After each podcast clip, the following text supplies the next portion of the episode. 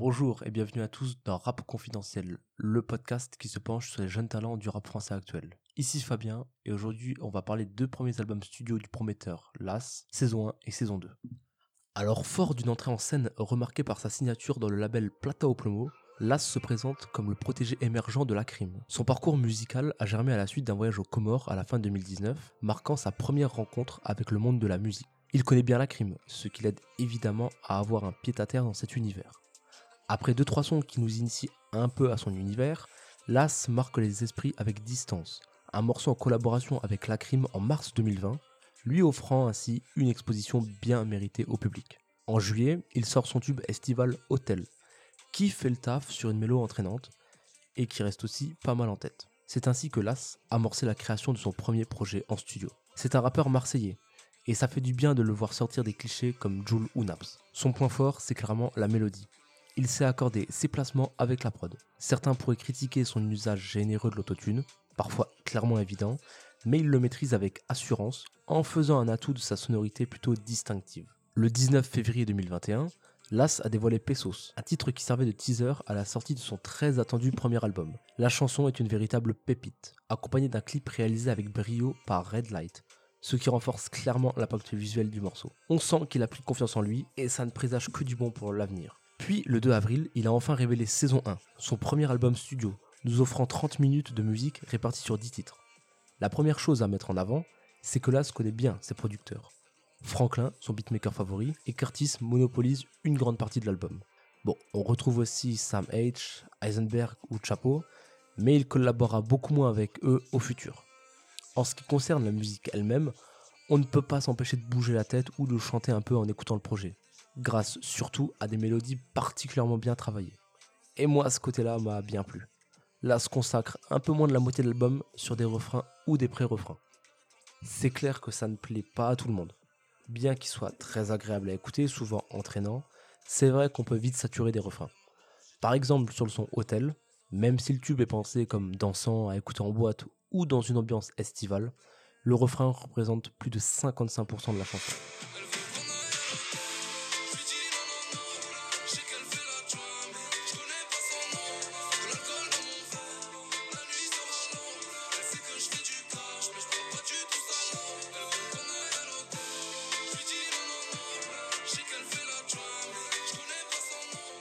Bon, le rappeur maîtrise les flots plus kickés, un peu plus sombres aussi. Voici par exemple le refrain de Pull Up.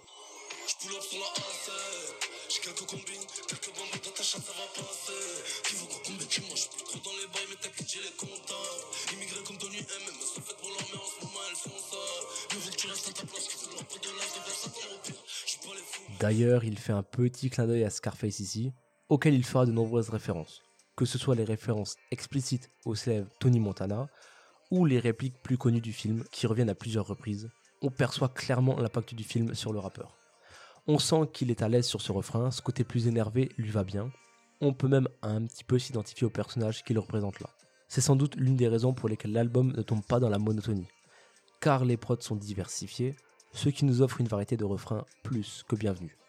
Clairement, si ce travail de production n'avait pas été confié à de bons beatmakers, l'album n'aurait pas été aussi bon. Sans leur contribution, on aurait pu se retrouver avec une collection de refrains qui auraient tous semblé être des tentatives de tubes en quelque sorte, ce qui, je pense, n'est pas l'intention. Il ne faut aussi pas oublier que ce n'est que son premier projet. Rares sont ceux qui maîtrisent tout dès leur début. De la même manière, les thèmes abordés sont souvent similaires, mais la façon de les aborder bouge tout le temps. Las parle de sa vie en cité, de la drogue évidemment, d'une facette plus gangster de sa personnalité et des femmes. En surface, cela peut paraître super conventionnel. Et c'est là qu'on peut parler des punchlines, parce qu'elles restent un des gros points forts du rappeur à mon sens. C'est par exemple dans Pesos, dans le refrain, quand il dit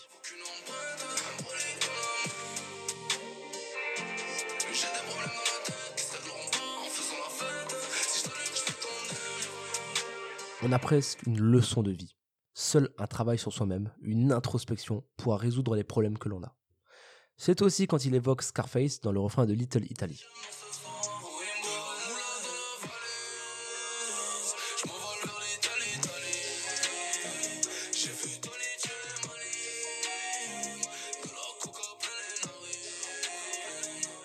Il y a même une double référence, car les parents de Martin Scorsese, le réalisateur emblématique du film, sont originaires du quartier new-yorkais de Little Italy, symbole de la première vague d'immigration vers cette ville. Enfin, c'est dans VIP quand il dit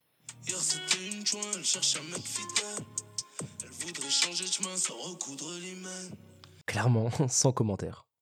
Donc voilà, pour un jeune rappeur, là c'est judicieusement placé de bonnes punch quand il le faut.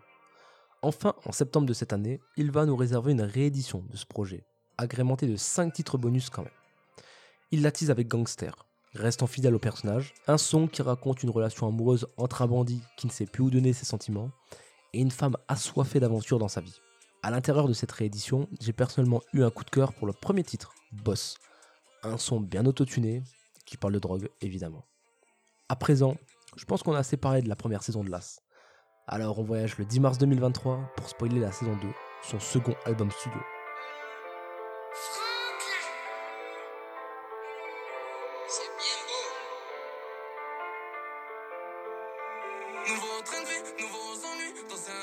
Alors, il est important de noter que le teasing de la saison 2 n'a clairement rien à voir avec celui de son premier album. Pour l'occasion, Last nous a sorti un documentaire de 15 minutes réalisé par Jennifer Piombino qui nous plonge dans les coulisses de la création de l'album. Ce documentaire nous offre un regard plus intime sur Las, alors qu'il partage des moments clés de sa vie, que ce soit ses sessions studio ou ses prestations sur scène, toujours en compagnie de ses fidèles Franklin et Curtis. On voit notamment son amitié avec un autre rappeur marseillais, le talentueux Zamdan. Même si le documentaire n'a clairement pas eu un grand succès, je trouve qu'il apporte beaucoup sur le personnage, sa vie et comment il va réaliser ses musiques. Et tant qu'on parle d'autres rappeurs, contrairement au premier opus, ce projet nous offre 4 featuring. Celui avec Zamdan, sorti à l'été 2022, un avec AM Lascampia, le jeune RR et deux sons avec la crime. Las nous rappelle bien qu'il a aidé à réussir en nous couronnant de deux excellents duos. Les collabs apportent une vraie bouffée d'air frais à l'album, car avec 18 titres solo, même les fans les plus dévoués auraient saturé. Maintenant, la question qui se pose est de savoir si le niveau de l'as s'est amélioré au cours de ces deux dernières années. Et franchement, je suis sûr que oui.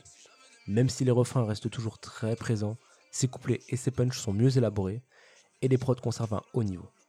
Vu que les prods sont davantage variés, l'as se retrouve contraint de sortir de sa zone de confort, et souvent pour le mieux. Il se risque même à des textes plus profonds, qui apportent un léger storytelling. Je parle ici de sons tels que Martini, où il évoque la vie complexe d'une prostituée, tiraillée entre alcool, son métier et la drogue.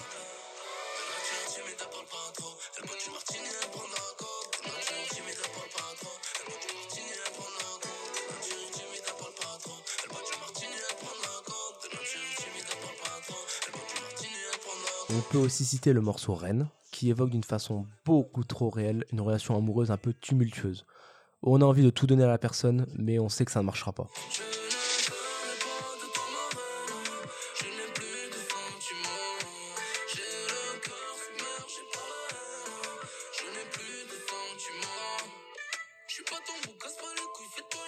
Le son là me rappelle un peu l'excellent Sort de mon sommeil de Ornette La Frappe, dans la manière qu'ils ont de mettre des mots parlants sur une situation où nos sentiments sont perdus en fait. Et dans la même lignée, il va se livrer aussi dans certains sons, plus personnels. J'ai adoré le morceau Compter, avec la gimmick, j'ai appris à compter sur mes doigts, pas sur les gens, et des punchs où il évoque ses problèmes avec l'alcool, son train de vie loin d'être exemplaire, mais toujours d'une manière très simple mais très vraie.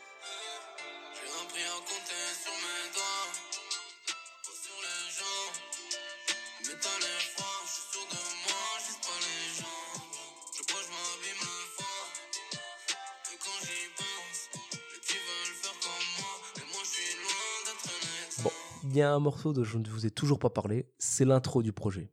En réalité, c'est de loin mon coup de cœur. Avec Bali, on plonge immédiatement dans l'essence du projet. Une prod des meilleurs, un flow qui commence tranquillement avant que l'as ne commence sérieusement à kicker, et des placements qui vont très bien ensemble.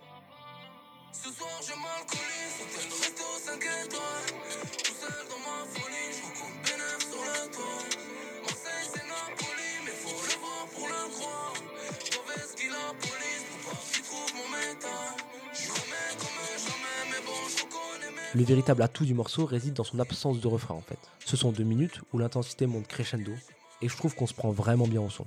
Il l'a même clippé avec un court métrage sobre mais en parfaite harmonie avec l'ambiance du morceau. Et devinez qui a réalisé ce clip? Ni plus ni moins que Red Light, le même avec qui il avait travaillé pour le clip de Pesos. Cela témoigne vraiment d'une fidélité de l'artiste à toutes les personnes qui l'aident à faire de sa musique ce qu'elle est aujourd'hui.